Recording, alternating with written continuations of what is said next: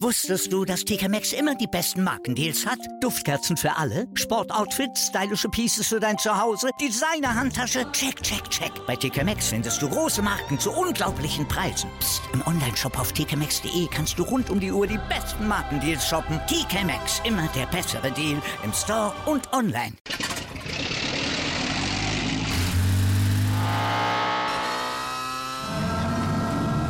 Von 0 auf 100.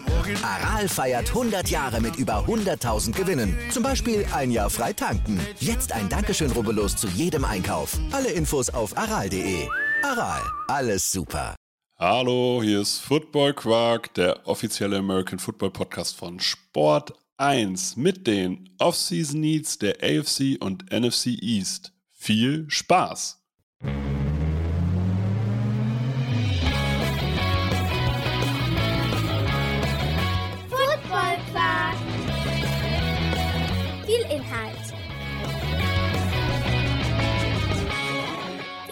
Masse.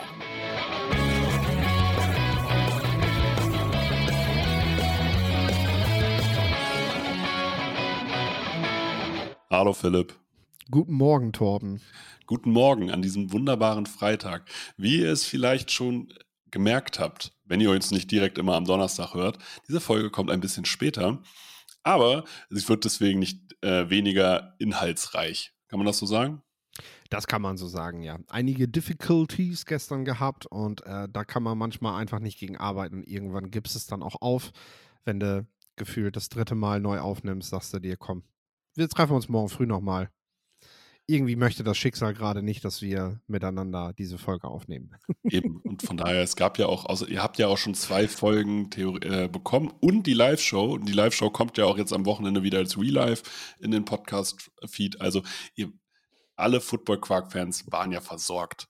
Von daher, und jetzt am Freitag, die Folge wird jetzt hier gegen Mittag online gehen, ähm, glaube ich, haben wir noch genug Potenzial, um fürs Wochenende für die, gen- die genügende Footballversorgung zu sorgen. So können wir es vielleicht ausdrücken. Wir sprechen heute über die Off-Season Needs der AFC East und NFC East.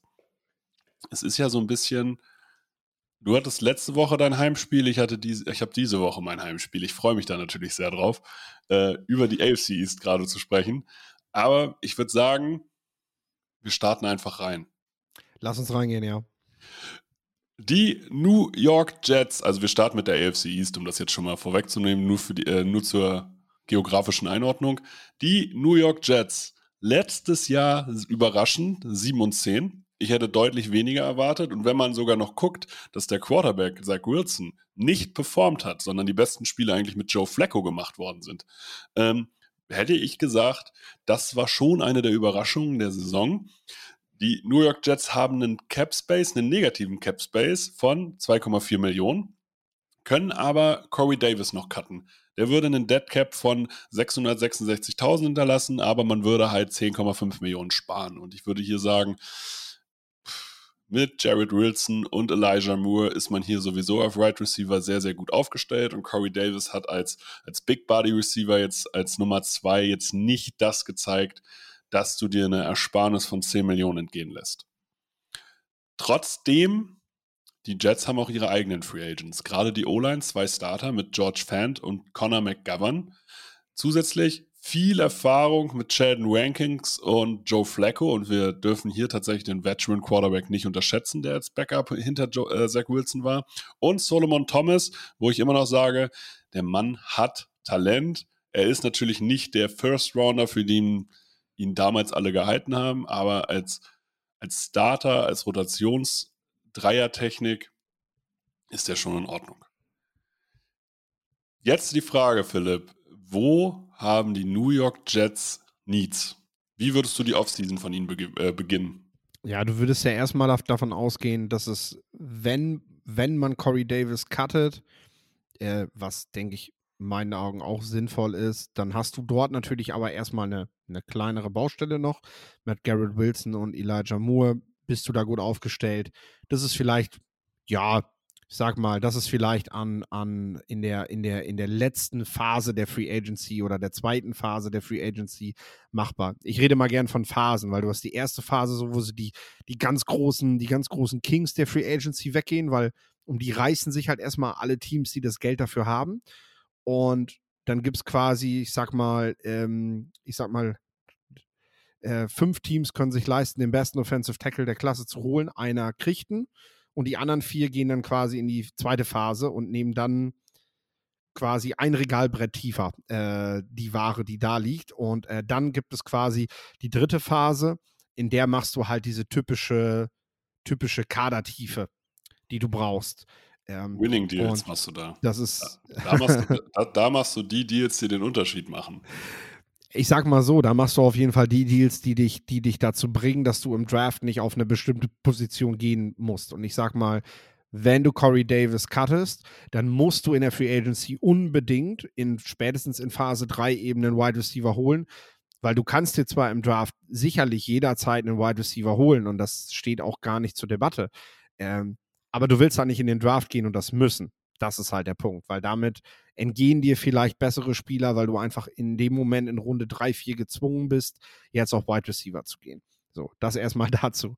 Dann ist natürlich die Offensive Line ein offensichtliches Need der New York Jets, aber man darf nicht vergessen, wir haben dort sehr viele Verletzte im letzten Jahr gehabt, was auch wieder dafür spricht, wie stark dieser Kader eigentlich ist, dass es trotz dieser vielen Verletzungen eben nicht zum, absolut, zum absoluten Kern Kernschmelze kam von dieser Mannschaft. Ähm, das heißt, da muss man tatsächlich erstmal beurteilen, was sagt das Medical Staff, wer kommt zurück, auf wen können wir uns verlassen, holen wir vielleicht eher Ergänzungsspieler über den Draft und gucken, setzen wir nachher eben in den Camps auf den Veteran, der bereits von einer Verletzung kommt, oder eben auf den jungen Spieler.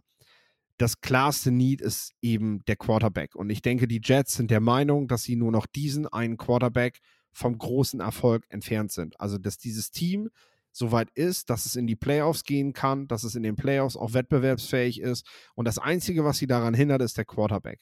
Und ähm, in welches Regal würdest du hier greifen? Jetzt ja, ist, das ist ja die der, Frage. Gehst, genau. gehst, gehst, du in das Regal, was vielleicht nicht da ist, mit Lamar Jackson oder Aaron Rodgers, die du dir ertraden musst, weil wir gehen mal davon aus, Lamar Jackson wird auch nicht auf den Free Agent Markt kommen, sondern wird mindestens den Tag kriegen. Ähm, gehst du in das Regal, was so eine halbe Stufe bis Stufe drunter ist, mit Derek Carr, der dir immer noch, der immer noch ein guter bis sehr guter Starter sein kann, der dir, der wahrscheinlich so auf Platz 12 bis 15 ist in, im Quarterback-Ranking der, was eine deutliche Steigerung wäre zu dem, was du bisher hast, weil sonst äh, im Moment wärst du so Platz 25 bis 30 oder tiefer, äh, wenn du jetzt deine jetzigen Starter angucken würdest äh, und der dir auf jeden Fall eine Base gibt mit diesem Waffenarsenal und sagen wir mal jetzt schon mit der mit der O-Line vor sich, äh, Duani Brown, Tomlinson äh, und Vera Tucker, wir gehen mal davon aus, Mikael Beckton, den nimmst du nur noch mit, den planst du, wenn er fit ist, natürlich nimmst, spielt er, aber du planst ihn nicht für eine volle Saison. Aber du hast halt Waffen mit Moore, Wilson und auch Brees Hall als Running Back. Funktioniert, reicht das als Grundgerüst, auch mit dieser Defense der Jets, die wirklich brutal ist, ähm, dass ein Derek Carr hier ein Überdurchschnitt, ein, ein Contender führen kann? Oder gehst du jetzt hier nochmal, sagen wir mal, eine Stufe unter Derek Carr in Richtung Jimmy Garoppolo? Ich sage ganz ehrlich, du musst hier auf Augenhöhe, äh, also du musst auf Augenhöhe vom, vom Regal greifen, dort wo eben die Top-Leute sind. Derek Carr ist vielleicht, sage ich mal so, du musst vielleicht noch was zur Seite schieben, damit du rankommst, aber er ist auf jeden Fall in dem Regal, was auf Augenhöhe ist. Also wir befinden uns hier im Bereich äh, Top 15 Quarterback, würde ich sagen. Ja. Ähm, wir sind hier nicht in der absoluten Elite. Dazu wurde Derek Carr, konnte man ihn nie zählen. Dazu hat man ihn, glaube ich, auch nicht gezählt. Ähm, es gab mal eine Outlier-Saison, in der er sehr, sehr stark gewesen ist. Von der Spielweise her, die die, die, die Jets bevorzugen, würde ihm das tatsächlich sogar entgegenkommen und er könnte was Ähnliches spielen, was er damals gemacht hat.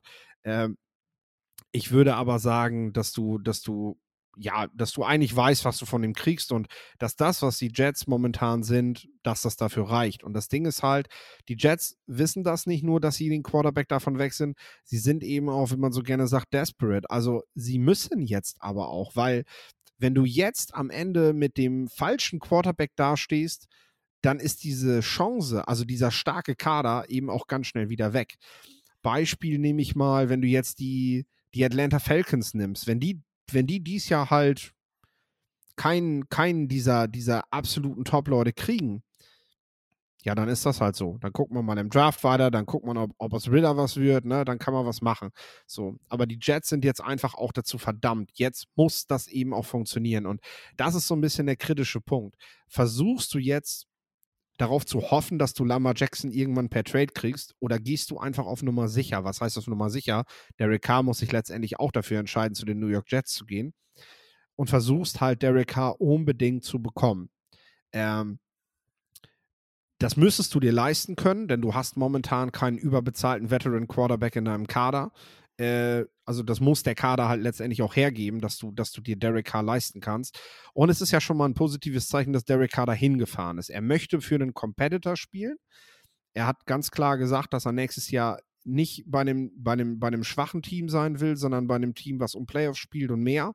Das ist jetzt sein Ziel, weil er sich sein Team eben auch selber aussuchen darf. Das ist ein Luxus, den wenige Quarterbacks in ihrer NFL-Karriere haben. Das muss man auch klar sagen. Seltenst ist die Situation so, dass du komplett über dein Schicksal selbst en entscheiden kannst. Auch Lamar Jackson ist jetzt zwischen Franchise-Tag und möglichem Trade und so halt gebunden. Der kann nicht sagen, ich will nächstes Jahr unbedingt da spielen und äh, das darf ich mir jetzt aussuchen. Die Situation findet er nicht vor. Also, und das ist etwas, was Derek Carr eben auch nutzen wird. Also, der wird nicht in den nächsten drei Tagen eine Entscheidung bringen, so God will, äh, dass ich jetzt nicht mit der Aussage auf die Nase falle. Aber ich sehe einfach nicht, dass er sich nicht erstmal den kompletten Markt anschaut, äh, bevor er eine Entscheidung trifft, weil ähm, er hat keinen Druck dabei und äh, hat, darf das auch tatsächlich genießen, dass er diese Chance mal hat. Äh, äh, fand, um das nochmal eben kurz auszuholen, Kyle Cousins hat das mal gesagt, als er ähm, von Washington nach Minnesota gewechselt ist. Das ist das erste Mal seit, seit fast zehn Jahren, dass ich mir aussuchen darf, für wen ich Football spielen möchte, weil nachdem ich mich praktisch für mein College entschieden habe, war ab da der Weg vorgegeben. Äh, mit Franchise Tag und zweiten Franchise Tag und was da alles gelaufen ist. So, deswegen, das wird er genießen. Einmal das. Und man muss ja sehen, er hat sich jetzt mit den Jets getroffen und mit den Saints getroffen. Das heißt, auch da hat er ja ganz klar auch eine Auswahl getroffen, weil auch die Jets ähm, haben sich ja, äh, also auch die Saints haben ja ein Waffenarsenal, was, ähm, äh, was wirklich vorzüglich ist in dem Sinne. Also er sucht sich ja kein Team aus, wo er nicht in irgendeiner Form ähm, theoretisch sofort performen kann. Und dann entscheidet er sich vielleicht zwischen diesen beiden Teams, weil ich glaube, so von den Umständen her würde das schon passen. Bei den Jets müssen wir natürlich gucken, ähm, die haben einen neuen Offense-Coordinator. Philipp, würde denn das, was der neue Offense-Coordinator macht, zu Derek Carr passen? Jetzt überforderst du mich natürlich direkt. ähm, ich habe ja auch nicht immer alles direkt im Kopf. Vielleicht kannst du noch mal ein bisschen was dazu sagen. ah ja, jetzt habe ich es, genau. Nathaniel Hackett ist ja da gelandet. So. Oh, das musste ich kurz einmal, das musste ich kurz einmal für mich klarkriegen. Ähm, ja, ja, ich sage ja, das System, weil Nathaniel Hackett ist ein, ein Offensive Coordinator, der dafür bekannt gewesen ist, ähnlich wie Lugetzi, der, der quasi aus diesem Tree kommt und vom QB-Coach jetzt Offensive Coordinator bei den Bears geworden ist, dass er versucht, das System um den Quarterback herumzubauen, also um die Fähigkeiten des Quarterbacks, der sich ganz genau anschaut, welches Spielermaterial, böses Wort eigentlich, aber welches Spielermaterial liegt hier an dieser Wirkungsstätte vor und was kann ich mit diesen Spielern, die ich habe, umsetzen. Also das ist sehr variabel eigentlich. Ähm, und Derek Carr benötigt Playmaker, um, um gut zu sein. Die würde er dort auch vorfinden. Es wird sicherlich ein paar Tage dauern, gerade weil du eben nicht sagst, Hackett hat jetzt eine klare Philosophie und die wird jetzt einfach durchgesetzt, sondern er orientiert sich an den Spielern und dafür muss er die natürlich auch erstmal kennenlernen. Und er hat mit Derek Carr noch nie gearbeitet und nicht mit Garrett Wilson und nicht mit, ne?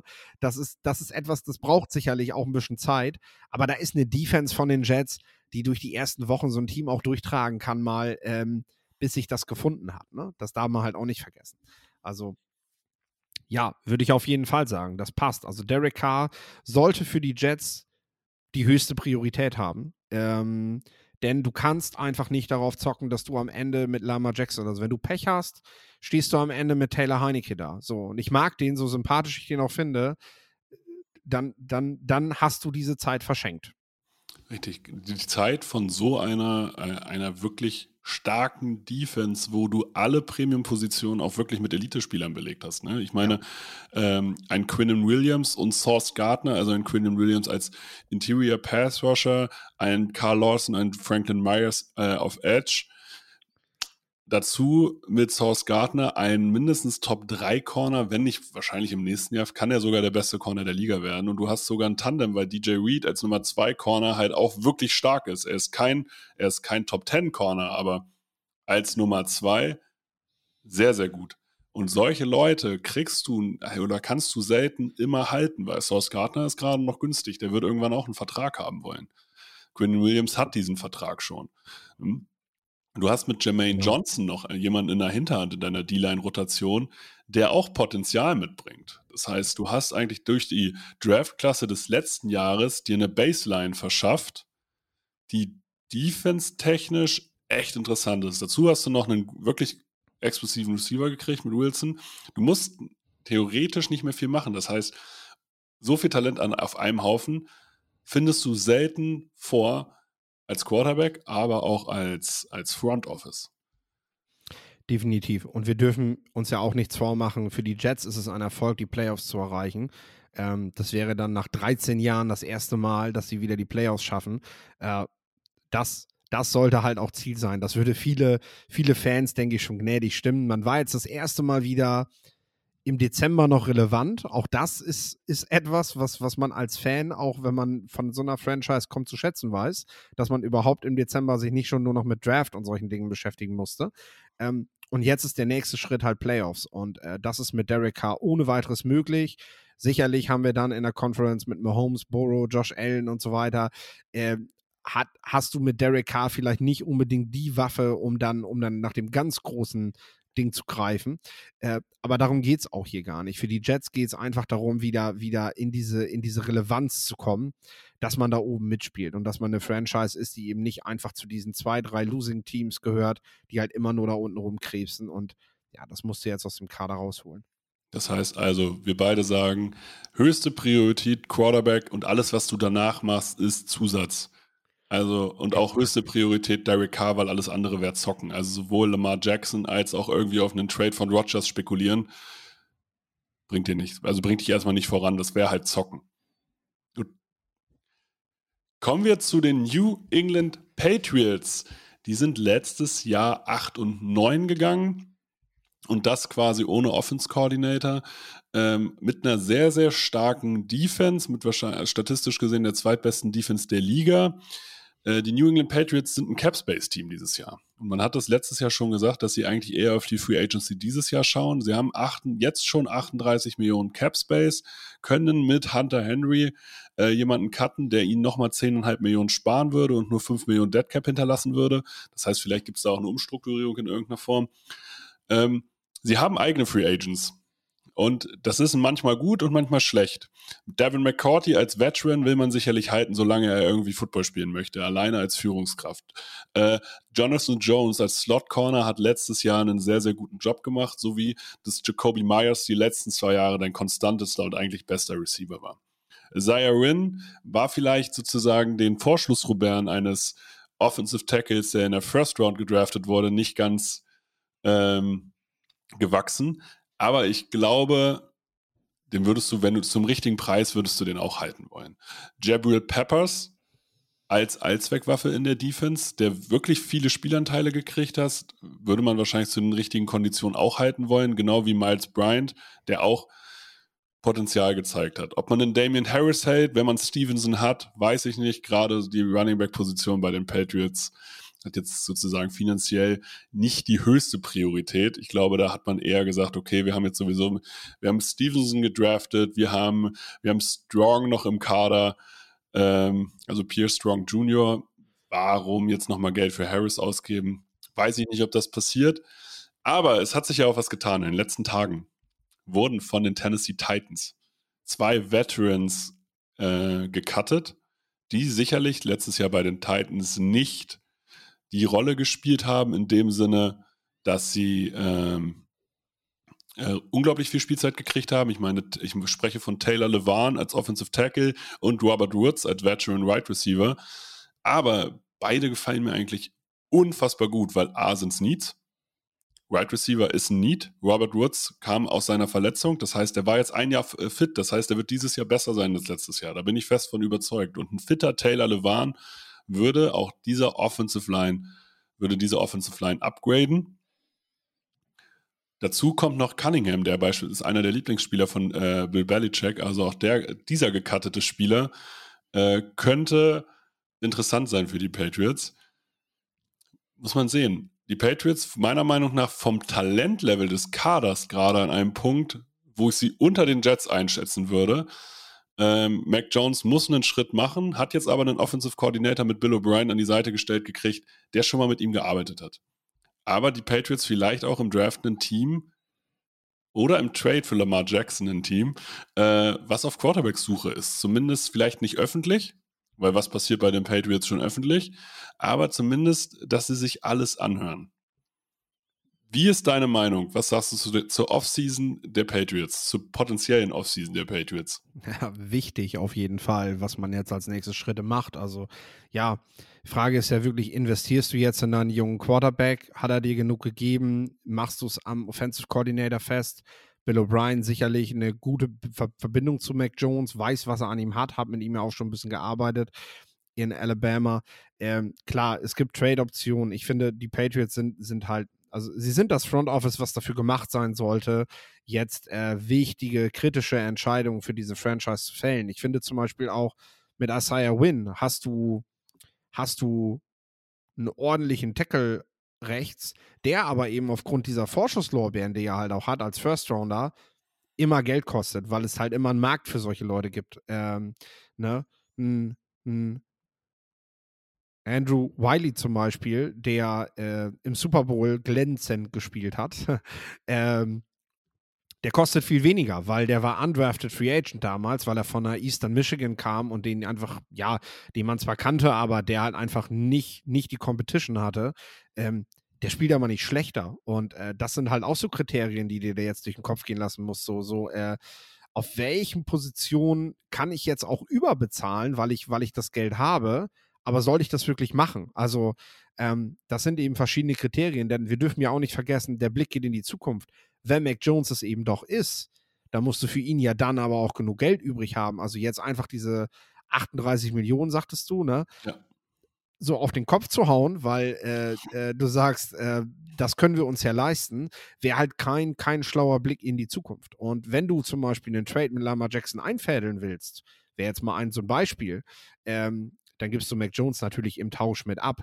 Äh, dann ist dieses Geld ja sowieso sofort wieder weg. Das heißt, du musst dich ja ein Stück weit auch, also ich sag mal, für die Patriots geht es darum, sich auch Verhandlungsspielraum zu bewahren und nicht einfach jetzt blind reinzugehen und zu sagen, bester Receiver auf dem Markt, bester Tackle auf dem Markt, wir geben jetzt das Geld aus und dann ist das Team gesetzt. Nein, das wäre der falsche Weg. Der Patriot Way ist halt, ähm, ja, solide Spieler auch auf ein höheres Level zu bringen. Da muss man auch ein Stück weit wieder hin, glaube ich, äh, das, das, äh, das wieder mehr in den Fokus zu bringen. Und so ein Wiley zum Beispiel ist in meinen Augen ein Spieler, ähm, der gibt mir auch gewisse Sebastian Vollmer-Vibes. Also vielleicht hat Belichick ja dasselbe Gefühl äh, bei ihm und sagt sich, hey, mit Siebas war ich damals echt gut aufgestellt. Das könnte doch was sein. Ja. ja, man muss halt, es gibt halt Spieler, die funktionieren nur bei den Patriots. Calvin Neues zum Beispiel, aber auch Trent Brown, der jetzige Left Tackle, funktioniert prinzipiell auf dem Level nur bei den Patriots. Ähm, David Andrews oder ein Mike of, äh, Onvenu, die wirklich sehr, sehr gute O-Liner sind. sind Patriots entweder haben, haben sie die undrafted gekriegt oder Onvenu in der sechsten Runde. Das sind eigentlich Jungs, das sind Patriots-Spieler.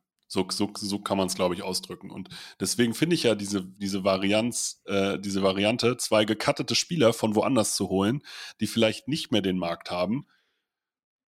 Warum nicht? Ja, sehe ich auch so. Ähm, zum Beispiel Robert Woods, was, was viele bei ihm, was viele bei ihm gar nicht bedenken ist und äh, was, was viele tatsächlich bei Keel Harry, der ja nicht mehr da ist, ähm, nicht berücksichtigt haben, ist, wie stark die beiden im Blocking-Game sind. Als Robert Woods bei den Rams verletzt war, ist das Laufspiel rapide runtergegangen. Also wirklich, das hat man so krass gemerkt, dass Robert Woods für die Outside Runs einfach nicht mehr als Vorblocker da war.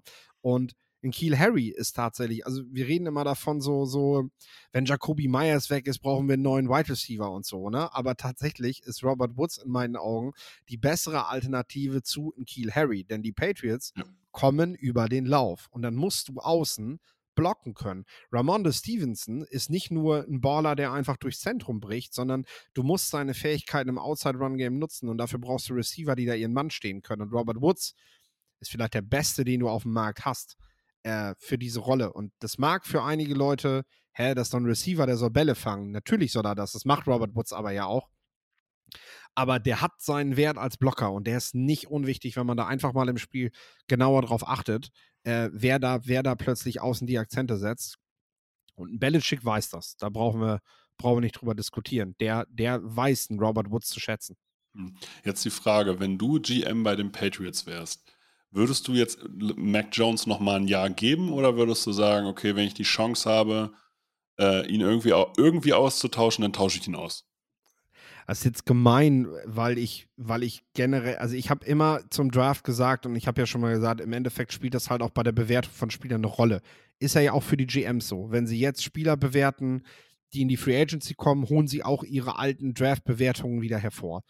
Und meine Draft-Bewertung zu Mac Jones war die, dass ich gesagt habe, dass der sofort spielen kann, dass der aber keinen großen Entwicklungsspielraum hat, weil er einfach nicht die athletischen Attribute mitbringt, äh, die es dafür braucht, um eben großartig noch Schritte zu machen. Und im Endeffekt, ja, wir können auch vieles am schlechten Playcalling festmachen, aber im Endeffekt hat er genau das über die letzten zwei Jahre gezeigt. Er kann sofort spielen, er ist ein ordentlicher Starter, also mit Mac Jones kannst du in dieser Liga spielen, gar keine Frage. Aber die Frage ist halt, ob Mac Jones jemals in diese Top 10, Top 5 Range reinkommen kann. Und das ist es letztendlich das, was du brauchst, um ganz vorne anzugreifen. Und die Patriots im Gegensatz zu den Jets spielen halt nicht darum, mal wieder in die Playoffs zu kommen, sondern äh, das, ist, das ist nicht die Haltung, die man da hat.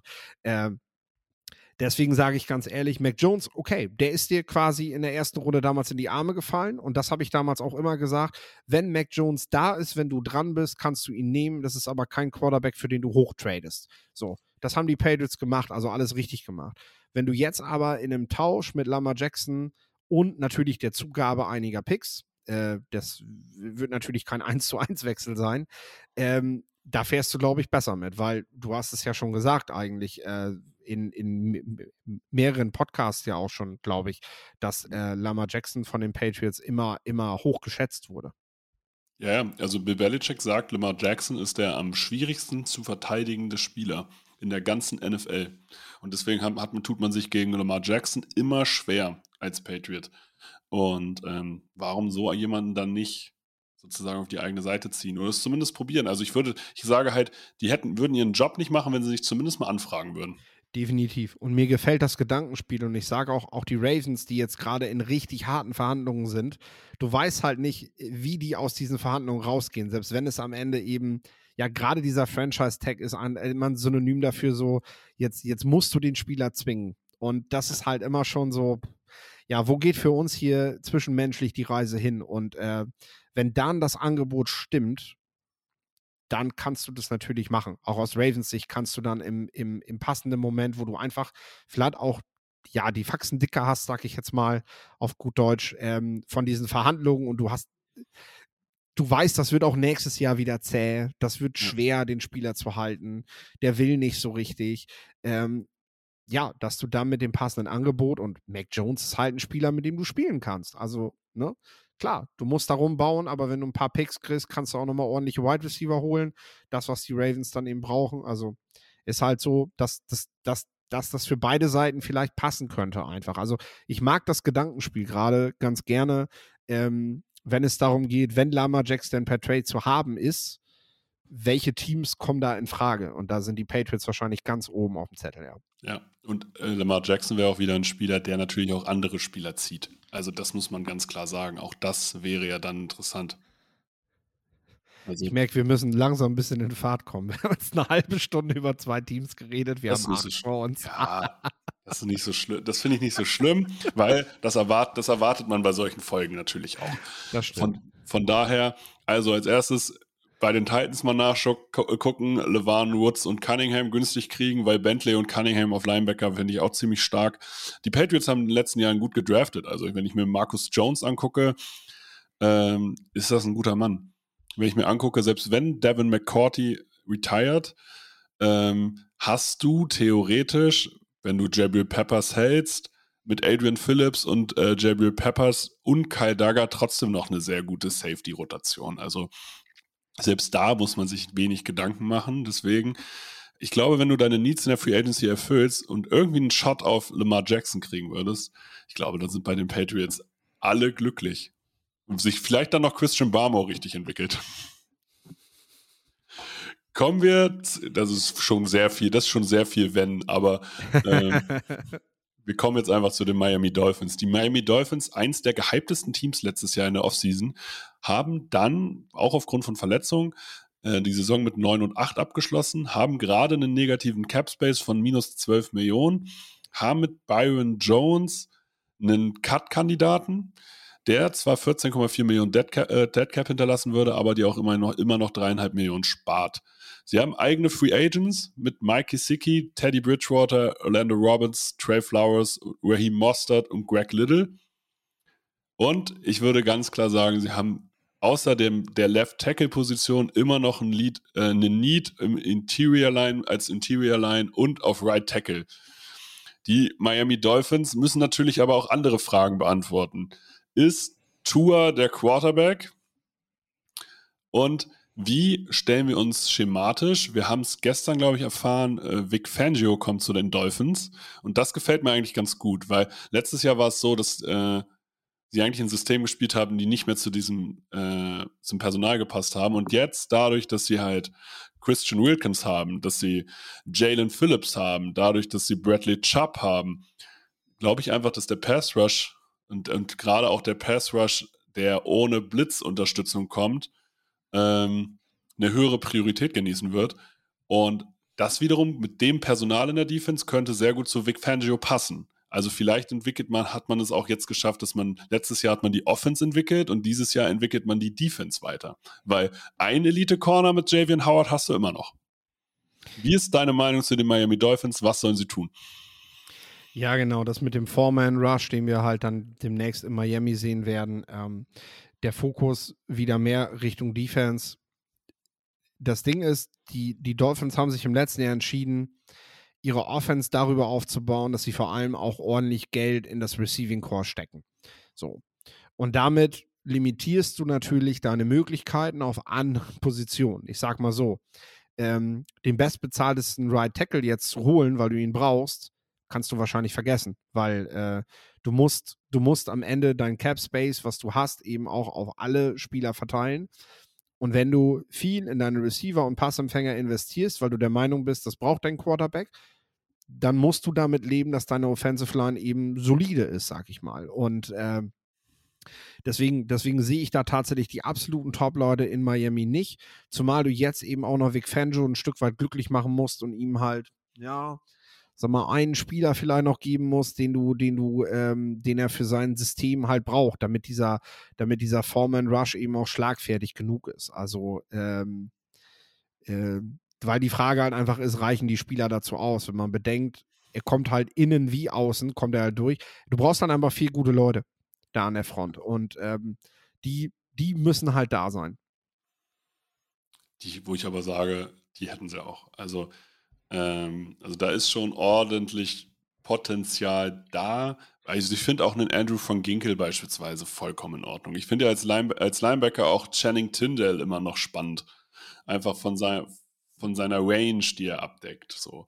Und ähm, ich bin bei den Miami Dolphins letztes Jahr tatsächlich aufgrund des Talentslevels, also wenn man sich halt mal schaut, anschaut, Tyreek Hill und Jalen Waddle. Erstens, Waddle ist noch auf dem Rookie-Vertrag, das heißt, so im, Duo sind sie gar nicht so teuer für die Qualität, die sie dir eigentlich liefern, weil es gibt meiner Meinung nach kein explosiveres Right Receiver Duo. Aber Tua braucht das anscheinend auch. Das darf man auch nicht vergessen. Wenn einer von den beiden wegfällt, war diese Offense wie gelähmt. Und jetzt musst du natürlich die Frage stellen: Schützt du Tua? Weil Tua wird kein Quarterback mehr sein, also werden, der mit einer schwachen Offensive Line leben kann.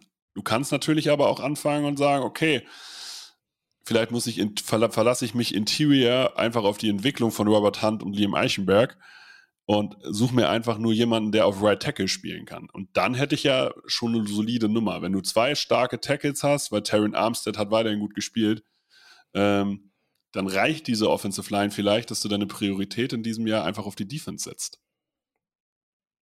Ja, ich sag halt, ich bin tatsächlich eher bei, bei ja, solideren Right Tackles. Äh, was sind das für Namen, die wir da haben? Jermaine Eloimunor zum Beispiel von Las Vegas oder so.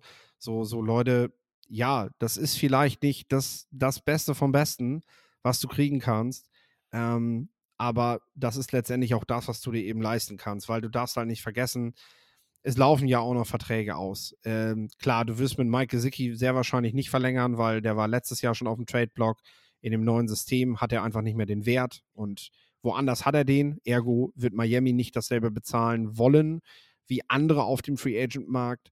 Ähm, du hast natürlich hast du äh, hast du ähm, ja genau Greg Little, der der auch auf jeden Fall gehen wird. Das heißt, du hast alleine schon auch ähm, in der Tiefe ähm, hast du auf jeden Fall auch eine Baustelle.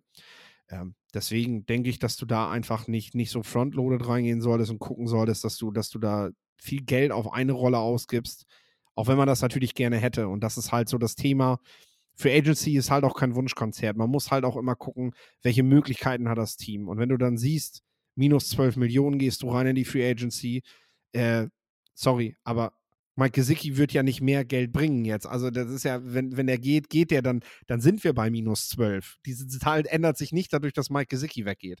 Äh, und das ist halt der Punkt. Und deswegen ähm, bin ich dabei, dass ich sage, investiere in die Defense jetzt, guck, was du da machen kannst. Aber tatsächlich sind die Dolphins ja, es wird schwer, diese Offseason.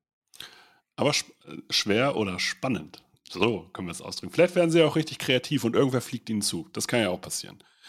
Ich würde sagen, wir kommen zu den Buffalo Bills. Die Buffalo Bills 13 und 3 gegangen, haben die Division gewonnen, sind aber auch negativ im Cap Space. Das heißt hier minus 18 Millionen, haben mit Nahim Heinz einen Cut-Kandidaten, der ihn 4,8 Millionen einsparen würde und kein Deadcap hinterlassen würde. Jetzt muss man sich schon wieder fragen, die haben letztes Jahr erst für den Kerl getradet. Was hat dieser Trade wirklich gebracht? Ähm, sie haben eigene Free Agents, die spannend sind. Vor allem Jordan Poirier finde ich super wichtig. Trayman Edmonds, Jamison Crowder oder Robert Saffold sind eigene Free Agents. Und du hast letztes Jahr schon gemerkt, die O-Line ist Need. Und das heißt, du hast jetzt, du hast kein Cap Space, Du hast vielleicht auch im Trade sozusagen ein paar Win-Now-Moves gemacht, die halt auch nicht gezündet haben. Das kann schon, das kann man vielleicht einfach so sehen.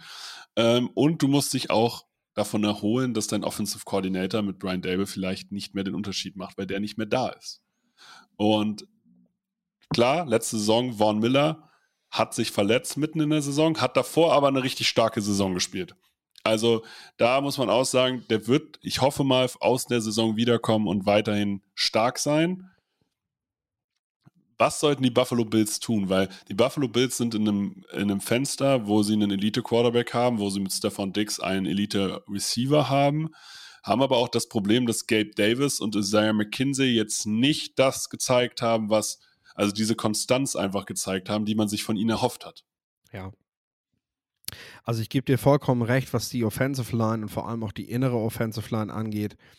Seit Woods, Eric Woods damals äh, plötzlich seinen Rücktritt bekannt gegeben hat aufgrund von Vorverletzungen, ist das eigentlich eine Baustelle in Buffalo. Und äh, das Ding ist, ich habe das äh, im, im, im letzten Podcast zum Draft tatsächlich, weil wir über die Offensive Line viel geredet haben und vor allem auch darüber, dass wirklich, wirklich gute Center in diesem Jahr dabei sind, geredet. Was du als Team auf dieser Position willst, ist gar nicht mal die absolute Premium-Klasse, sondern die Stabilität über Jahre. So, ein Center, der einfach zehn Jahre lang in deiner Offensive Line ist, der vielleicht auch noch ähnlich jung ist wie dein Quarterback. Also, wo quasi auch wirklich, das ist fest, was die beiden in der Kommunikation und in allem zusammen machen. Das ist so wichtig in der NFL und eigentlich in jedem Team. So. Und die Bills sind sicherlich einer der ersten Kandidaten, wenn es darum geht, einen dieser Center wie John Michael Schmitz zum Beispiel, Joe Tipman eben zu holen. So. Jetzt haben wir aber hier einen Free Agency Podcast und dem wollen wir ja auch gerecht werden. Also, wenn wir es isoliert rein auf Free Agency betrachten, bin ich in diesem Jahr bei Ethan Pocic, weil ich sage, der ist halt 27. So. Hm. Die, den Bills hilft nicht, einen, einen, einen, einen gestandenen Veteran Center zu holen. Das, das stopft diese Lücke halt für ein, zwei Jahre. Und Josh Allen ist halt noch jung. Das heißt, du willst jetzt eigentlich, ist jetzt mal der Zeitpunkt gekommen, wenn die Möglichkeit besteht, geh, geh auf einen dieser jungen Center. Und äh, ich sag mal, 27 ist halt für einen Center, der hat noch ein paar Jahre vor sich. Und ähm, du spielst auf Center eben auch noch in einem, in einem gestandenen Alter nachher auf einem guten Level. Also, das ist halt auch das Gute. Das wird nicht plötzlich, wenn du 30, 31 bist, schlechter. Ähm, das ähm, spricht halt auch für einen Spieler wie Pocic, den du an der Stelle gut bezahlen kannst wenn du dazu in der Lage bist. Das ist halt das Nächste. Du müsstest dazu wirklich schon bereit sein, umzustrukturieren, ähm, zu gucken, wo können wir Gehälter einsparen, wie bereitwillig sind die Spieler dabei zu sagen, wir wollen dieses Jahr angreifen, wir machen ein bisschen Cap Space frei, wir machen ein bisschen, ne, verschieben ein paar Gelder halt einfach in, in, die, in, die, in die fernere Zukunft. Das sind ja alles Möglichkeiten, die du auch als GM hast, so ein paar Spielchen zu machen mit dem Cap Space. Oder du sagst halt klar, okay, wir holen jetzt erstmal ein Center, damit wir gut besetzt sind, aber schielen halt komplett auf den Draft, weil, weil da haben wir mehr als einen guten Center, den wir mögen. Und äh, da werden wir schon einen von kriegen. Und zur Not machen wir das eben auch mit unserem, ja, mit unserem relativ hohen First-Round-Pick. Ähm, weil ich sag mal, so, so rund um Position 30 darfst du ja auch ohne weiteres einen Interior Offensive Lineman holen, der im Endeffekt einfach, ja, Stabilität bringt, ohne jetzt wirklich besonderes Maß an Qualität für dein Team zu bringen. Ja, also ich bin tatsächlich, also ich bin bei dir, dass gerade die Interior Line hier gestärkt werden muss. Ich bin bei dir, dass es im Optimalfall so ist, dass dein Center und dein Quarterback äh, irgendwo die gleiche, gleiche Timeline haben. Wo ich nicht bei dir bin, ist, äh, ich glaube, du musst Josh Allen unterstützen. Und das heißt, ähm, ich glaube, du brauchst einen Veteran. Du brauchst einen Veteran, der ganz klar das Blocking-Scheme auch übernimmt und da Josh Allen unter die Arme greift und ähm, da auch Last von seinen Schultern nimmt, damit er sozusagen in dem äh, das machen kann, worin er am besten ist. Das ist in dem Fall nicht unter Druckentscheidungen treffen, sondern oder weil er ist einer, der will dann zu viel, wenn er zu, wenn er sozusagen zu sehr unter Druck kommt. Und ähm, ich glaube, dass dir jemand wie Rodney Hudson, wenn du ihn dir leisten kannst, dir einfach weiterhilft und dir, der auch Josh Allen weiterhilft in seiner Entwicklung, weil du hast das Problem, äh, die Hilfe hat er sonst von seinem, äh, von seinem Coach gekriegt. Das ist anscheinend gerade nicht mehr so der Fall. Ähm, wenn du jetzt eine O-Line vor dir hast, der sagt, ich bin hier der Chef im Ring, äh, ich sorge dafür, dass du äh, sozusagen nicht den Hintern zurückkriegst, weil das ist mein Job ähm, und er darauf vertrauen kann, dann hilft es Josh Allen, glaube ich, ungemein. Und dann können auch die Receiver wieder mehr performen. Also ich glaube, du musst halt so ein Veteran Center bringt dir halt neben spielerischer Qualität auch Leadership. Und ich glaube, du brauchst einen Leader in dieser, in dieser Offense, der neben Josh Allen einfach da ist und eine Respektsperson auch im Lockerroom ist. Und ähm, deswegen würde ich, ich würde ich würd eine Elite, also vielleicht Elite, aber auf jeden Fall einen, Vet, einen anerkannten Veteran holen, äh, der dir genau das liefern kann. Und jetzt natürlich die Frage, von den eigenen Free Agents, wem würdest du am ehesten halten? Von den eigenen Free Agents? Hm? Ähm, Ja, wir haben ja im Prinzip schon drüber geredet. Äh, ich denke, dass ich da bei Jordan Phillips bin. Ja? Was Ja. mit Poirier? Vielleicht feiere ich den auch ein bisschen zu sehr. Halten die B.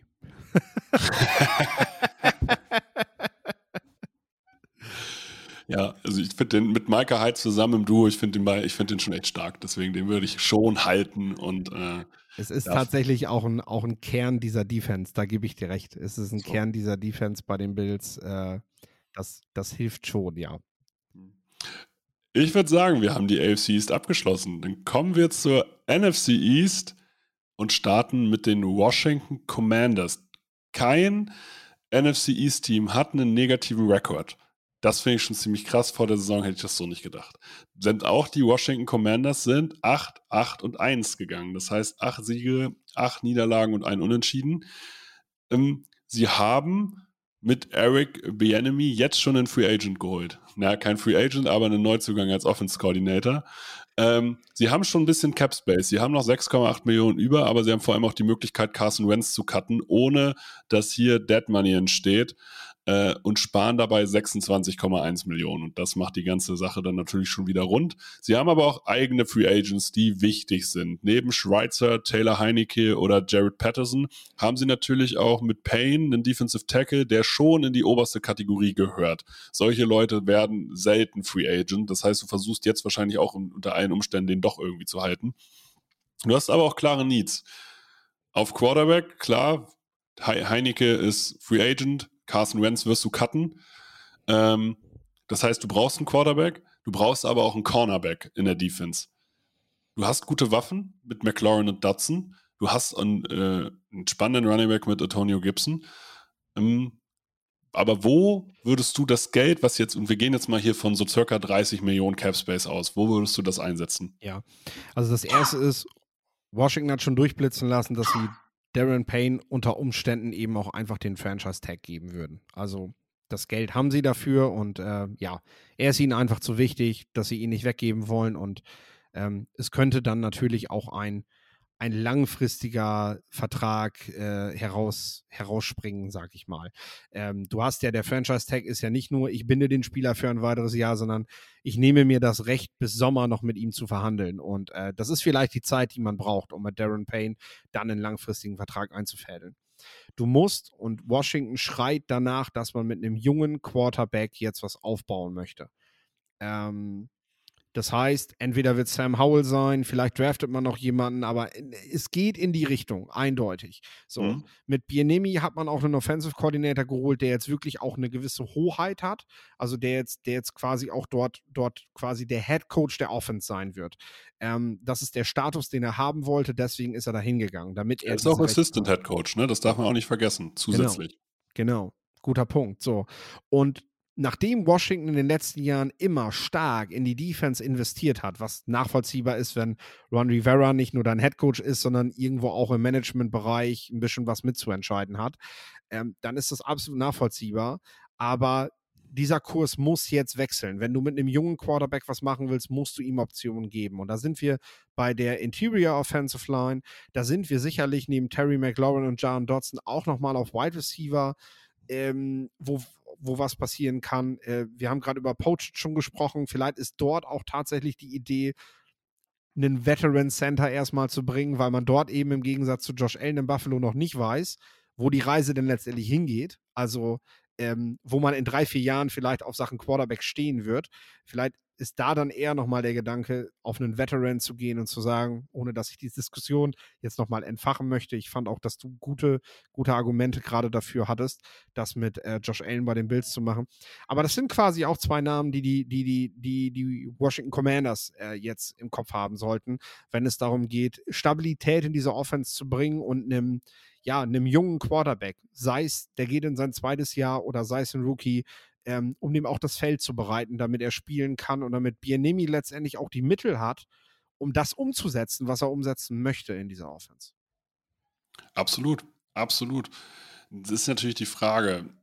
Ich habe einen Cornerback auf, äh, auf der Liste, wo ich sagen würde, der würde hier halt leider auch richtig gut reinpassen. Und ich bin tatsächlich auch noch mit dem Gedanken reingegangen, Juan Rivera ist defensive-lastig. Das heißt, wenn Cap Space da ist und er äh, die Möglichkeit kriegt, glaube ich, den Cornerback zu kriegen, äh, dann wird das, glaube ich, machen. Ich glaube, wenn, wenn es die Möglichkeit gibt, James Bradbury zu kriegen, verstärkt er seine Defense nochmal. Äh, ich gehe aber vollkommen mit, dass du halt sagst, hey, die müssen Interior was machen in der Offense, die müssen sich einen, einen weiteren, äh, einen weiteren Receiver holen, um es einem, einem Quarterback auch möglichst einfach zu machen. Ähm, wenn du mit Sam Howell in die Saison gehst, musst du ihm die bestmöglichsten Umstände geben, weil sonst kannst du so einen Quarterback auch einfach gar nicht einschätzen. Und Sam Howell, das vergisst man immer, ja, tiefer Pick, aber ein Jahr früher wäre der wahrscheinlich auch viel, viel früher gedraftet worden. Da ist schon Potenzial vorhanden. Ich fand den auch im, äh, dieses Jahr schon ziemlich gut, muss ich sagen. Also in der Draft-Vorbereitung ziemlich gut. Also er hat mir schon gefallen. Und wie hoch ist die Wahrscheinlichkeit mit Sam Howell? Was meinst du? Äh, ich ich glaube tatsächlich, dass Washington mit ihm gehen will. Ähm, ich kann natürlich Benemi noch nicht einschätzen, was er, was er dort genau vorhat äh, ab, und ob, ob Howell vielleicht auch ein Faktor gewesen ist dafür, dass er da hingegangen ist. Das spielt ja dann auch manchmal eine Rolle. Das Ding ist, Howell, Howell würde eine Spread-Offense sicherlich liegen und äh, das, das konzeptionell müsste das eigentlich alles ganz gut passen, was die vorhaben. So, Washington habe ich natürlich trotzdem auf dem Zettel, weil es eben ein Late-Pick war, dass man, wenn einem der passende Quarterback in die Arme fällt, ich habe das vorhin mit Mac Jones und den Patriots ja. gesagt, dass du dann natürlich auch nochmal bereit bist, darüber nachzudenken. Also die werden sich schon mit der Quarterback-Klasse beschäftigen. Ähm, ich weiß nur nicht, ob die nochmal wieder auf den Veteran gehen oder dann nicht eher sagen, okay, also dann müssen wir Sam Howell auch eine faire Chance geben. Es bringt jetzt nichts, einen Veteran hier zu holen, der starten will, weil Jimmy Garoppolo zum Beispiel darf auch über, über sein nächstes Team selbst entscheiden. Der hat diese No-Trade-Clause und, und alles, was dazugehört. Ähm, der, der wird zu keinem Team gehen, wo er in den Gesprächen erfährt, naja, wir wollen schon gucken, was der junge Mann kann. Ähm, ne? Also du kriegst letztendlich auch keinen der wirklich guten Veteran Quarterbacks, wenn du halt von vornherein in die Gespräche gehst und sagst, Sam Howell wollen wir aber schon ausprobieren, ähm, weil die Jungs wollen ja starten. Ergo sehe ich die Commanders da einfach nicht im Markt und ähm, dann eben höchstens im Blick auf die diesjährige Quarterback-Klasse da weiß man natürlich nie, was passiert. Also wir haben den Combine jetzt kurz vor der Nase. Ähm, wenn sich da einer ein bisschen daneben benimmt äh, und äh, ja, vielleicht einfach doch nicht so, so, so besonders positiv ist, wie er halt immer irgendwie durch die Medien äh, gemacht wird, ähm, dann kann so ein Spieler plötzlich auch, äh, ja, Top 15, 20 irgendwo da noch sitzen. Ähm, ich rede hier von Will Levis. Und äh, dann kann das ja plötzlich auch wieder spannend werden. Klar. Also, also ich sehe sie ganz klar im Veteran-Markt. Also wenn sie sich jemanden holen, aber auch da, er muss ihnen klar mehr gefallen als das, was sie haben. Also es bringt dir in dem Fall nichts, wieder Jimmy Garoppolo zu holen, weil macht er dich zu einem Winning-Team? Ja, vielleicht kurzfristig, aber ich habe das Gefühl, die Commanders wollen jetzt langsam etwas aufbauen und was mit einem Plan machen, mhm. weil die letzten Jahre waren dann schon sehr mit sehr viel off the field ähm, sozusagen Drama verbunden. Vielleicht wollen sie da auch einfach ein bisschen Ruhe reinkriegen. Kommen wir zu den New York Giants. Die New York Giants, eines der überraschenden Teams äh, oder überraschendsten Teams in äh, der letzten Saison. Und wenn man dann noch überlegt, dass der teuerste Receiver mit Kenny Golladay einfach nicht performt hat, dann ist die 9, 7 und 1 sozusagen noch höher zu bewerten. Sie waren in den Playoffs, sie haben Cap Space. Sie haben jetzt schon 43 Millionen. Sie können aber auch Kenny Golladay cutten und würden damit nochmal 6,7 Millionen sparen. Das hinterlässt natürlich auch ein bisschen Dead Money, also mit 14,7. Aber es würde sich wahrscheinlich, um dieses Drama einfach zu beenden, äh, wahrscheinlich sogar lohnen, ihn zu cutten. Dann hast du deine 50 Millionen.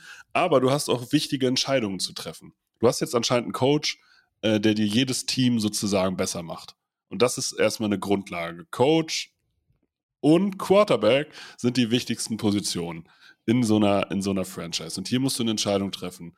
Gehst du weiter mit Daniel Jones? Was ist deine Einschätzung dazu? Ähm, ist halt eine finanzielle Frage. Ne? Also wir reden hier von 40, 45 Millionen, die Daniel Jones wahrscheinlich kosten wird, wenn er, wenn er bei den Giants bleiben soll. Ne? Das ist halt eine Summe, also 45 hat er halt selber über seinen Berater in, in, in, den, in den Raum geworfen. Da wird sicherlich noch einen kleinen Discount geben, aber unter 40 wirst du ihn nicht drücken können, dann geht er auf den freien Markt und wird das wahrscheinlich auch irgendwo kriegen, das Geld. Ähm, das ist halt die erste Entscheidung, die, die du treffen musst. Ähm, und ich hatte das ja, ähm, als wir die News-Folge gemacht haben, habe ich darüber schon gesprochen und gesagt, dass ich, äh, dass ich denke, äh, dass du einfach schauen musst, ob du da auf Kurz- oder Langfristigkeit gehst. Wenn du langfristig das Ganze machst, ist es absolut nachvollziehbar. Also kannst du dieses Geld ohne weiteres bezahlen, weil in zwei, drei Jahren ist dieser Vertrag dann längst nicht mehr so hoch dotiert, wie er jetzt gerade erstmal scheint. Weil momentan würde er damit einfach Top 5 Geld kriegen, wenn er, wenn er, wenn er so einen, so einen dicken Vertrag kriegt. Ähm, auf der anderen Seite pocht Daniel Jones natürlich auch auf diese Summe, weil er diese Langfristigkeit fordert. Also äh, dem ist mit einem kurzfristigen Vertrag halt nicht geholfen. Ähm, der möchte sich natürlich schon gerne die Dienste bei den Giants sichern, dass er da lange, lange noch bleiben kann. Und äh, das, ist, das ist eine ganz, ganz schwere Entscheidung, die die Giants treffen müssen. Das Ding ist, langfristig einen Quarterback zu überzahlen, ist meistens schlimmer als keinen zu haben, weil dann befindest du dich in diesem, ich nenne es gerne Niemandsland. Äh, das heißt, du bist gut genug, um nie zu den schlechtesten Teams der Liga zu gehören Du bist aber zu schlecht, um wirklich competitive zu sein. Und im Endeffekt bewegst du dich dann immer in einem Bereich, in dem du kaum Chancen auf einen neuen Quarterback hast. Minnesota Vikings sind da ein sehr gutes Beispiel für die, die letzten Jahre. Ne? An die musst du auch direkt denken. Sprichst, sprichst du gerade über Kirk Cousins? Ja, das ist für mich, ist das ein Quarterback, der dich halt genau in dieses Niemandsland bringt. Der kostet dich auch was. Also der macht halt auch mit seinem Gehalt, was er verdient, macht er zumindest so viel aus, dass du, dass du keine großen Schritte noch um ihn rum machen kannst, was Kaderplanung angeht. Ähm, der ist nicht schlecht, das will ich nie sagen. Kirk Cousins ist kein schlechter Quarterback. Aber die Liga zeigt eben, was du brauchst, um ganz oben dabei zu sein. Und das reicht eben nicht. Das hat Kirk Cousins eben auch bewiesen. Und die Frage ist eben, die Giants sich stellen, wollen sie sich langfristig in so eine Abhängigkeit begeben oder sag mal, du kannst mit Daniel Jones sicherlich auf einen kurzen Vertrag setzen. Okay, Daniel Jones, wette doch auf dich. Wir machen jetzt einen Zwei-Jahres-Vertrag, auch gerne mit einer höheren Summe, weil wir uns das leisten können. Und ähm, wenn du gut bist, dann kriegst du danach von uns den langfristigen Vertrag. Können wir sogar mit einpflegen, dass du dann, wenn du so und so, wenn du die und die Leistungen hast, dass du direkt eine Option ziehen kannst auf, auf eine Vertragsverlängerung äh, für weitere zwei Jahre wegen mir. Aber zeig das erstmal langfristig, bevor du dich jetzt in diese, in diese Hölle, in dieses Niemandsland halt begibst, äh, wo, du, wo du über lange Zeit nicht rauskommst. Mhm. Ich würde es super spannend finden. Also ich, für mich gibt es bei Daniel Jones zwei Optionen. Ähm, weil ich sehe im Moment noch nicht bei der Sample Size von positiven Saisons, die er gezeigt hat, dass du ihm 45 Millionen so einfach so gibst und das über einen längeren Zeitraum. Ich würde mich noch nicht lange an ihm binden, weil ich noch nicht weiß, äh, kann er sich noch weiterentwickeln. Er verlangt gerade Josh Allen Geld, ohne Josh Allen zu sein. Ja. Ähm, meiner Meinung nach, tag ihn, gib ihm den Franchise-Tag, das kostet dich zwar Kohle, aber guck noch mal, dann, dass, dass du ihn wirklich evaluieren kannst. Ja. Wenn er sich darauf nicht einlässt, nimm dein Geld, hol dir Jimmy Garoppolo für 20, 25 Millionen und polster einfach deine Waffen auf, weil die Defense wird dazu für, wird, äh, wird dich competitive halten und wenn du einen Slayton hältst und den Coach hast, weil Slayton ist gerade der günstigste Spieler, den sie quasi haben, den musst du auch bezahlen. Ähm, sagen wir, du holst den Ersatz für Barclay, weil ganz ehrlich, du brauchst keinen Elite Running Back in dem Sinne, weil da musst du einfach kein Geld für ausgeben. Dafür gibt es zu viele gute, aber du polsterst mit dem Geld. Holst den Receiver, einen O-Liner und hältst Slayton und holst dir sozusagen für 20, 25 Millionen Jimmy Garoppolo. Dann bist du, glaube ich, mehr komp äh, kompetitiv, als wenn du Daniel Jones langfristig hältst und dich irrst und mindestens genauso kompetitiv, als wenn du ihn nur als für ein Jahr halt hast. Weil du hast ja. Ja, ich, ich, bin tatsächlich ganz klar beim Franchise Tag. Das ist die Summe, von der wir hier reden. Und ähm, das ist das erste Jahr des Franchise Tags. Da passt auch das Beispiel zu Kirk Cousins. Washington hat das damals ja. genauso mit ihm gemacht, sogar zweimal nacheinander, ja. ähm, bevor sie sich sicher waren, dass das halt nicht ist. Sie haben sich halt nicht in diese, in diese, in, in dieses Niemandsland treiben lassen. Und ähm, ja, auf der anderen Seite musst du halt schon sagen, Daniel Jones hat was gezeigt. Also ihn jetzt einfach auf den Markt zu lassen, birgt halt auch ein gewisses Risiko. Ich glaube, da haben wir in der Öffentlichkeit eine andere Meinung als die Giants von Daniel Jones, weißt du? Das ist halt so, so, so, ähm, du hältst ja Stücke auf deinen Quarterback. Der war jetzt ein Jahr lang unter Brian Dable der Chef dieses Teams und hat es eben auch gezeigt. Du, hattest, du warst erfolgreicher als in den Jahren davor mit ihm. Und Aber jetzt lag einfach, das an Daniel Jones oder lag das an Brian Dable? das ist ja ganz egal. Ich versuche tatsächlich die, die, die, die, die, die Stimmung von so einem Team aufzunehmen und zu sagen, wenn ich im Management oder auch im Coaching-Bereich da sitze, bin ich bereit, Daniel Jones zukünftig bei einem anderen Team zu sehen. Das ist, das ist halt die Sache. Und dann sage ich ganz ehrlich, da ist der Franchise-Tag einfach das beste Element, um mir dieses Jahr zu kaufen, was ich brauche, um diese Entscheidung wirklich fundiert zu treffen. Ob ich bereit dazu bin, Daniel Jones woanders zu sehen oder ihn zu behalten, weil Jimmy G, weißt du, was du kriegst. Das ist, das Genau, ist das ist ja der Punkt. Das ist das, was du momentan, was wir von außen vielleicht in Daniel Jones sehen. Aber Aber du kannst ja beispielsweise, äh, also ich bin vollkommen bei dir. Wenn du Dan ich gebe Daniel Jones keinen langfristigen Vertrag, weil ich wäre mir auch nicht sicher. Ich würde ihn taggen. Im zwei und dann muss, ist aber immer die Frage, nimmt er das Ganze auch an? Lässt er sich hin? So, das ist ja, ne, ähm, klar kannst du ihm nur einen exklusiven Tag geben, dann spielt er halt noch ein Jahr, aber ähm, prinzipiell muss er sich ja innerlich auch drauf einlassen. Ja. Sonst hast du da das nächste Drama äh, einfach los. Ähm, und dann musst du dich fragen, okay, wenn, es da, wenn er nicht den Anschein macht, dass er sich und dass er unterm Tag spielen würde, dann musst du halt, dann musst du eine Entscheidung treffen. Aber das sehe ich halt nicht, weißt du? Das, das ist halt der Unterschied zur Lama Jackson-Situation. Oder sowieso nochmal ganz anders zu Sean Watson. Aber Lama Jackson, wenn der getaggt wird, dann kommen einfach die Trade-Offers rein. Und zwar von 29 Teams wahrscheinlich der National Football League, hoch dotiert. Wenn Daniel Jones getaggt wird und das kostet halt, auch wenn du ihn aus diesem Tag rausholen willst, das alleine kostet dich ja schon Draft-Picks. Ja. Ähm, wer macht das? Weil das ist halt das Ding. Dafür war es dann wieder zu wenig, dass andere Teams, die ihn noch nicht im eigenen Team hatten, sagen, für den haue ich jetzt alles raus, weil ich den so klasse finde. Das ist Ich halt der Unterschied wieder, ne? Und Daniel Jones hat halt auch dann, und das wird sein Berater ihm halt auch sagen, du musst halt auch spielen, damit du deinen Wert verbesserst.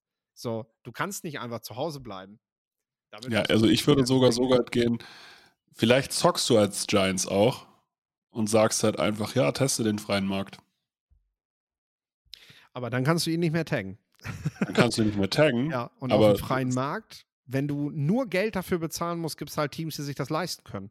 Die Ja, halt, gut. die Aber halt dann, viel bezahlen können für ihn. dann, dann setzt dir eine Grenze, wie viel du ihm geben würdest und lass ihm sozusagen den freien Markt testen, damit er sieht, also weil ich glaube nicht, dass ihn ein anderes Team so hoch einschätzt, wie die Giants es tun. Ja gut, dann sind wir ja im Prinzip beim Transition Tag, wenn, wenn, wenn, wenn du so willst. Jetzt wird es ja sehr speziell, aber da kann ich ja quasi einen, einen, einen, einen Draft-Tender, einen Draft-Round-Tender auf den Spieler setzen. Der, das, was ich für ihn bezahle, ist günstiger als der Franchise-Tag. Und dann kann ich ja wirklich erstmal gucken, ist ein Team bereit, wenn ich jetzt auf Daniel Jones einen, einen, einen Second-Round-Tender oder einen First-Round-Tender setze, ist ein Team bereit, diesen Pick dafür zu bezahlen.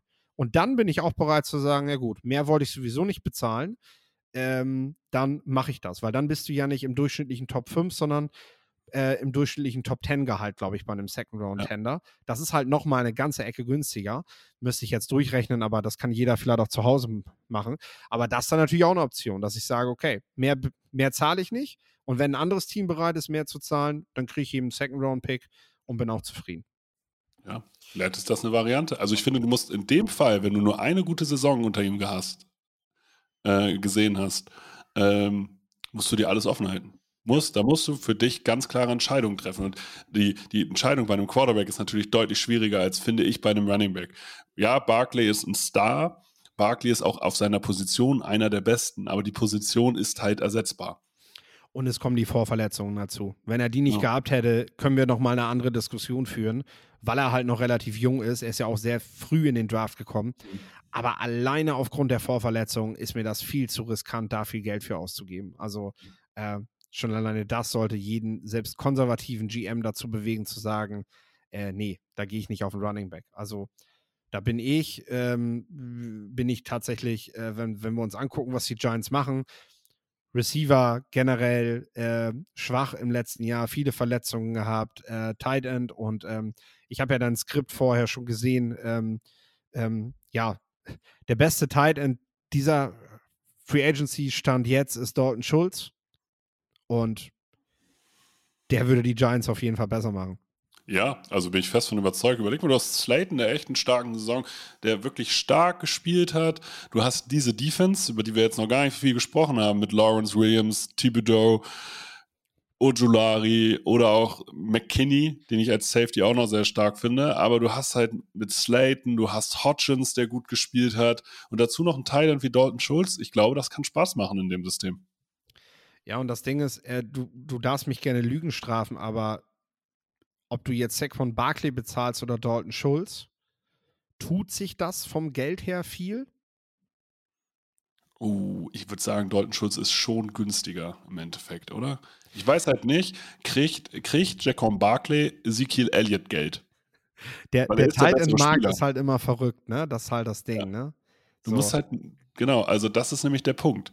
Kriegt er das, und ich finde, Ezekiel Elliott hat einfach viel zu viel Kohle gesehen für das, was er kann. Barkley ist der bessere Spieler, aber ähm, ja, komm, wir haben doch ist kein Elite-Titan. Ich glaube, den kriegst du verhältnismäßig für das, was er dir bringt. Wir haben, doch, wir, haben doch, wir haben doch auch hier Playoff, Playoff-Wetten und so gehabt. Also nicht ja. um Geld, sondern nur darum, wer einfach, wer einfach wer einfach der coolere Typ ist. Ähm, ich sage jetzt hier, Dalton Schulz wird am Ende ein höheres durchschnittliches Gehalt nach dieser Free Agency haben als Saquon Barkley.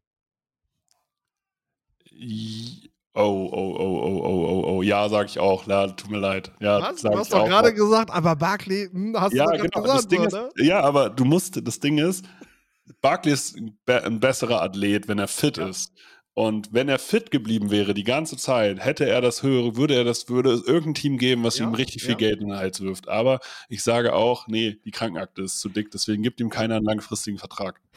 Nee, wir reden von äh, ja, ja, quasi ich, ich glaube, Durchschnitt. Mark, ne? Wir werden erstaunt sein, wie wenig Mark Jacom Barkley auf dem freien Markt hat. Ja, das denke ich auch, weil der Running Back Markt ist tatsächlich übersättigt auch in diesem Jahr an, an ja, äh, Talent, deswegen. zumindest nach derzeitigem Stand.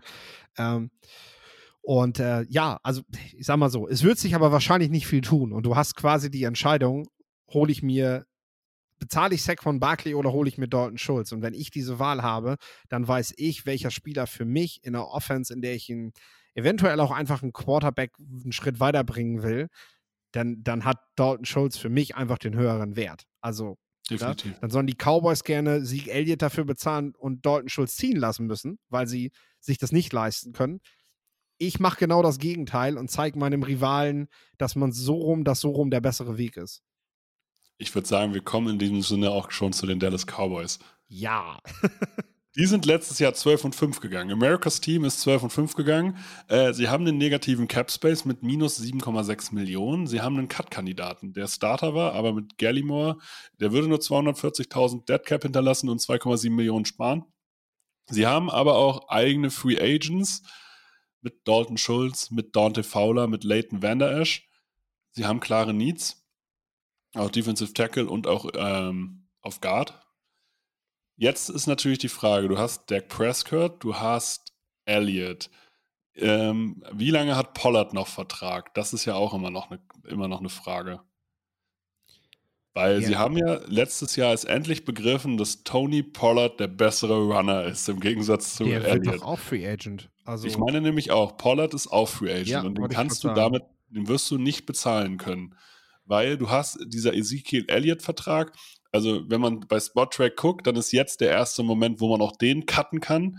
Aber ich glaube, der bringt dir nicht so viel Freiraum, dass du hinterher einen Pollard bezahlen kannst. Nein, du wirst, du wirst, du kannst, du kannst nicht zwei Running Backs mit viel Geld bezahlen. Es ist ja schon eine Frage, ob du das überhaupt mit einem machen solltest. Du kannst es aber nicht auch noch mit zwei machen. Und die Cowboys genau. haben damals Sieg Elliott das Geld gegeben. Jetzt ist Pollard auf dem Level, dass man das vielleicht gerne ändern möchte, aber das ist halt nicht so einfach. Ähm, jetzt wird man Pollard halt einfach ziehen lassen müssen. Und ja. äh, dann, ähm, ja, was können die Cowboys machen? Ähm, du hast sicherlich, also ich finde es tatsächlich ein bisschen, bisschen verloren. Ich habe im Draft damals gesagt, Tyler Smith ist vielleicht gar nicht verkehrt, wenn der erstmal auf Guard startet. Da hat er auch am College gestartet, ähm, bevor er auf Tackle gewechselt ist. Ähm, der, der, den hat man natürlich aber gedraftet, damit er langfristig der Left Tackle sein Ja. wird. Ja. Und äh, das heißt, dann hast du aber auch einen Erstrunden Left Tackle auf links stehen und dann kannst du neben, daneben eben auch auf Guard, sag ich mal, ähm, ja, solide Leute holen. Also ähm, auch hier musst du, weil du musst ja auch das Cap Space im Blick haben, da reden wir halt noch nicht mal von Dalton Schulz und nicht von Tony Pollard. Ähm, du musst das ja trotzdem schon im Blick behalten. Und äh, dann bin ich zum Beispiel bei solchen, ja, Nate Davis hat mir eigentlich immer gut gefallen, zum, zum, zum Beispiel. Äh, äh, ist, ist, ist ein, ein solider Spieler, solide Plus vielleicht, äh, den du aber nicht teuer bezahlen musst, äh, der in Offensive Line, die an sich ja schon gut aufgestellt ist, äh, einfach, ja, gut reinpasst, weil du möchtest da natürlich jetzt keine Lücke aufkommen lassen, weil das können die Cowboys sich nicht erlauben. Das erlaubt der Quarterback nicht und das erlaubt, glaube ich, auch diese, diese, dieser Fokus aufs Laufspiel erlaubt es, glaube ich, nicht. Du musst sagen, ich glaube, Dak Prescott ist tatsächlich ein Punkt davon. Also man hat bei Dak Prescott gesehen, er ist ein sehr guter Dirigent. Er ist wahrscheinlich auch äh, der beste Quarterback, den man als Gen äh, so als ja als Game Manager Plus bezeichnen würde. Aber er ist für mich genau diese eine Stufe unter dem Elite-Level. Er ist schon, er ist dieser Quarterback Platz 7 bis 10.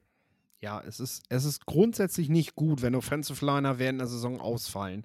Aber Ja. du hast, glaube ich, bei keinem Team einen so drastischen Abfall der Offense gesehen, wenn Offensive Liner ausgefallen sind, als bei den Dallas Cowboys in den letzten Jahren. Weil eben dieser Fokus auf das Laufspiel, dass darüber eben viel aufgebaut wird, der ist, der ist so deutlich. Gut, ne? Jetzt hat man den Offensive Coordinator ja auch gewechselt. Man wird sehen, was man da zukünftig macht mit den Spielern, die da sind, ne? Ja, aber du hast Brian Schottenheimer geholt. Also du Ja. wirst laufen. Wirst genau, laufen. du wirst, du wirst halt einen Fokus noch mehr aufs Outside-Zone-Game legen. Also Ja. äh, du wirst noch, noch mehr in die Breite gezogen.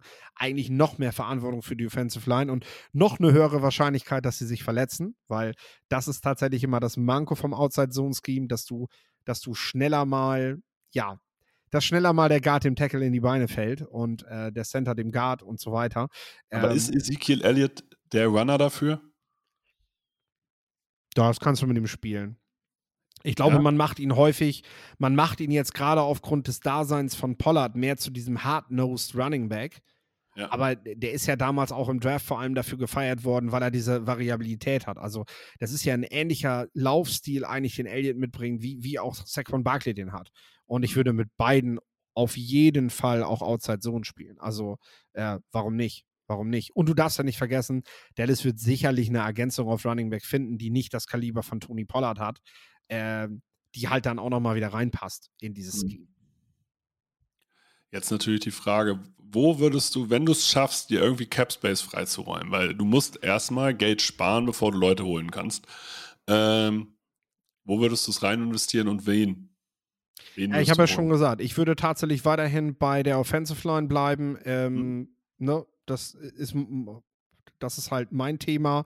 Ähm, du bist wahrscheinlich eher bei der Defensive Line. Das sind halt unsere beiden Philosophien vielleicht auch einfach, aber ich sage halt, da brauchst du weiterhin die Stabilität. Das haben die Cowboys halt immer gebraucht. Ich bin, ich bin auch, also ich bin vollkommen bei dir, du brauchst in der Line Stabilität. Also wenn die sich einen Interior Lineman holen, gehe ich vollkommen mit. Holen die sich einen Backup-Tackle, der irgendwie auf beiden Seiten gut spielen kann, als Swing-Tackle, gehe ich vollkommen mit. Eine Premium-Variante wäre für mich halt Jadavian Clowney auf Defensive Tackle zu holen, weil dann hast du halt mit Marcus Lawrence und mit Micah, äh, Micah Parsons äh, Leute, die den Pass Rush die für Pass Rush sorgen können. Und Clowney ist vielleicht nicht der Elite Pass Rusher, aber er ist ein Elite Run Stopper. Und wenn du den auf einer Dreiertechnik hast und die anderen beiden durchgehend rushen lassen kannst, dann ist das von der Front einfach nur dominant.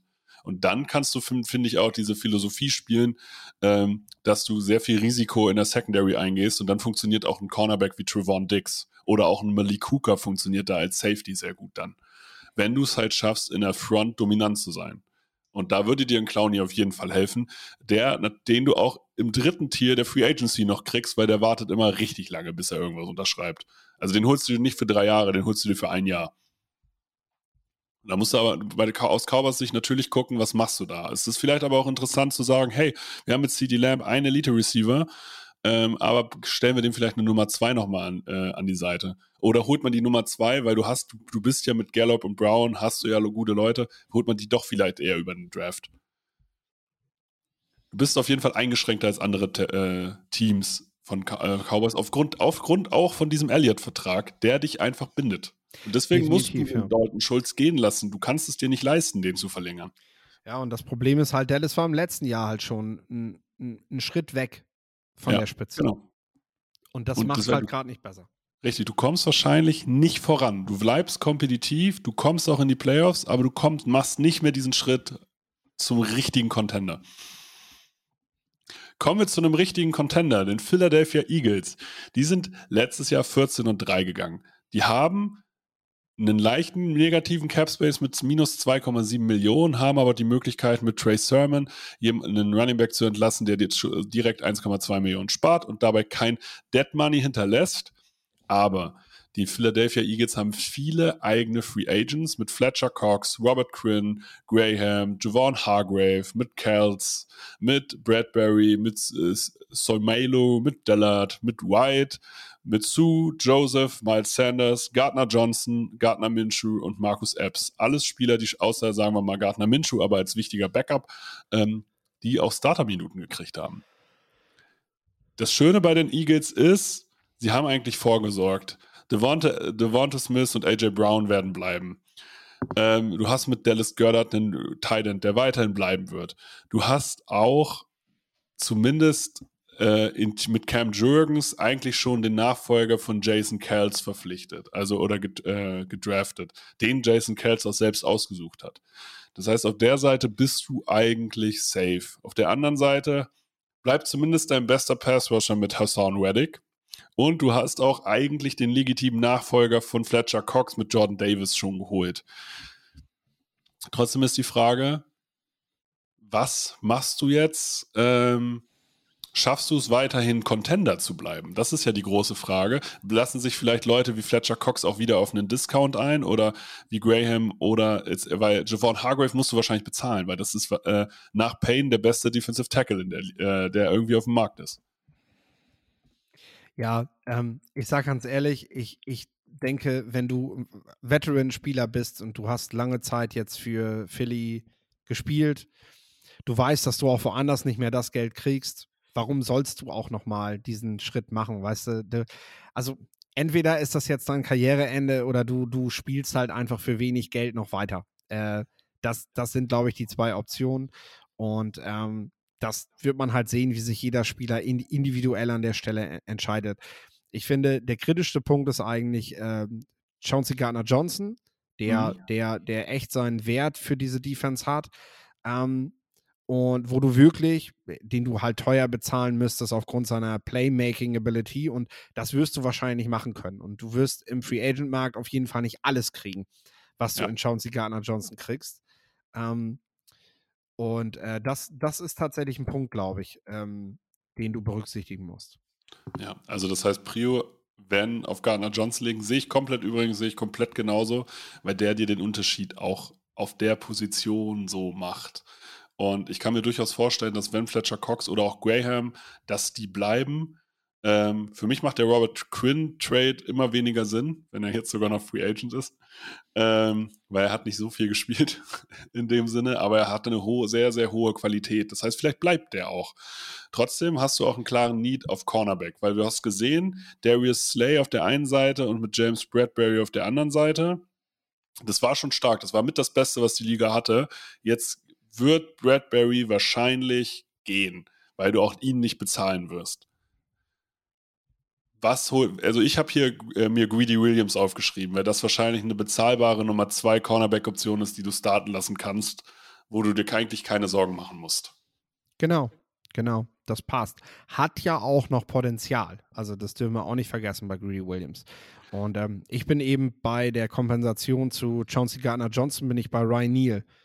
Äh, mhm. Zumindest was das Hard-Hitten und die Anzahl der Tackles angeht, hast du dann keinen Abfall. Also, ja. das heißt, du, du, du bekommst zumindest, was die Präsenz auf dem Feld, was Tacklings betrifft und was Physis angeht, bekommst du dasselbe. Der macht nicht die Zahl an Plays. Der, der ist in, der ist in Sachen so Interceptions zum Beispiel eben längst nicht auf dem Feld. Also der ist einfach gegen den Pass nicht so stark wie CJ Gardner Johnson. Der kostet aber wahrscheinlich ein Zehntel im Jahr von dem, was Gardner Johnson kostet. Und du musst halt überlegen, am Ende reden wir halt von einem, von einem hybriden Strong Safety, der, äh, der dein Cap, was sowieso schon hart an der Grenze ist, dann einfach über Gebühr belasten würde. Äh, das das sehe ich tatsächlich nicht. Also dann lieber ein Spieler wie Ryan Neal. Gardner Johnson war jetzt echt mal Premium dafür, dass man auch um den Super Bowl gespielt hat. Äh, das muss man einfach jetzt in Kauf nehmen, dass das nicht mehr da ist. Es sei denn, das darf man natürlich auch nicht vergessen, der Safety-Markt ist jedes Jahr irgendwie verrückt. Wir sind jedes Jahr wieder überrascht, wie lange Safeties auf einen neuen Contract warten, wenn sie in die Free Agency gehen. Und ich sage mal so, Ryan Neal musst du jetzt nicht an Tag 1 sein. Wenn CJ Gardner Johnson fünf Tage lang wartet, bis er einen neuen Contract kriegt, dann kannst du ihn ja nochmal anrufen. Wer weiß. Ja. Vielleicht kennt er dann seinen Wert, äh, den, er, den er vorher vielleicht nicht so gesehen hat. Hm. Was, ähm, was ich bei Philly eigentlich spannend finde, ist, sie haben sich letztes Jahr, obwohl sie Jalen Hurts natürlich hatten und auch AJ Brown hatten, äh, trotzdem über die Defense definiert. Ich glaube, da wird halt auch ein Shift sein, weil Jalen Hurts, AJ Brown, Devonta Smith und Goddard hier schon als Waffenarsenal krass sind. Ich glaube, dass Kenneth Gainwell einfach das machen wird, was Miles Sanders also, äh, gemacht hat. Es sei denn, Miles Sanders wird günstig unterschreiben, aber und ähm, da müssen wir halt gucken. Aber dann bin ich gespannt, wie kompetitiv bleibt die Defense äh, und kann dadurch sozusagen Philadelphia auch seinen Contender-Status halten nach dieser Free Agency. Was sagst du dazu? Das wird tatsächlich spannend, aber ich glaube, die Division gibt das her, weil Dallas hat, wenn nicht sogar größere Probleme, was das Cap Space ja. angeht. Ähm, draften können beide eigentlich ganz ordentlich. Also da, da, ja. da kommt natürlich auch noch was, das dürfen wir nicht vergessen. Philly hat, du hast es schon gesagt, einfach ein paar Spieler in der, in der Warteschleife, die jetzt letztes Jahr und vorletztes Jahr gedraftet wurden, die so an den nächsten, die den nächsten Schritt jetzt wieder gehen können, beziehungsweise jetzt einfach sich auch äh, genesen zurückmelden.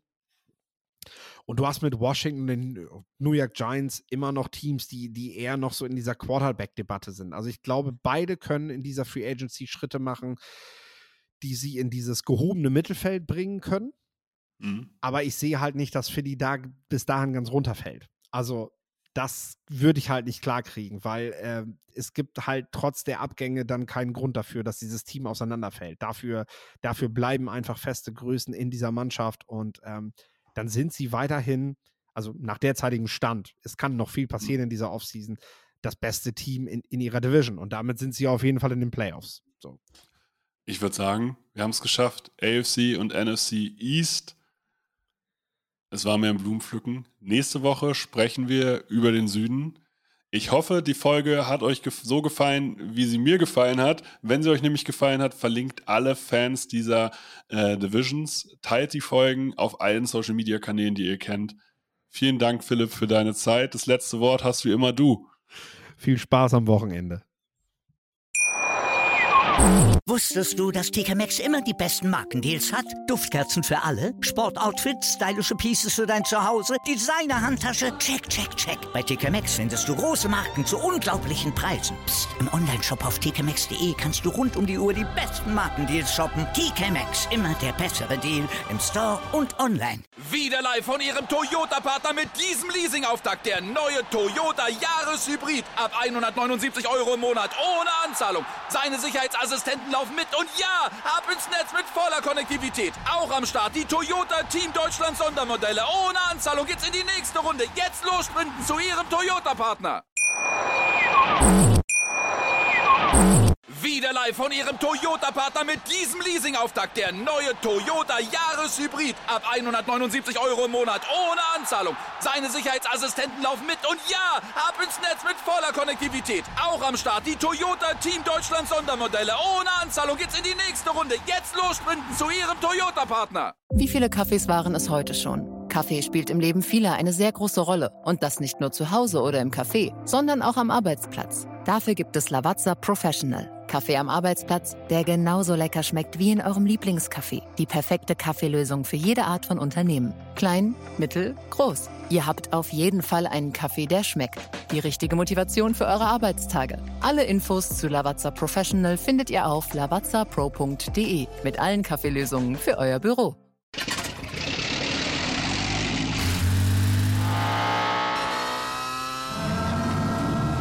Von 0 auf 100.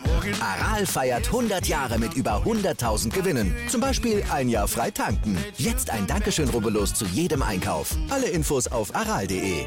Aral, alles super.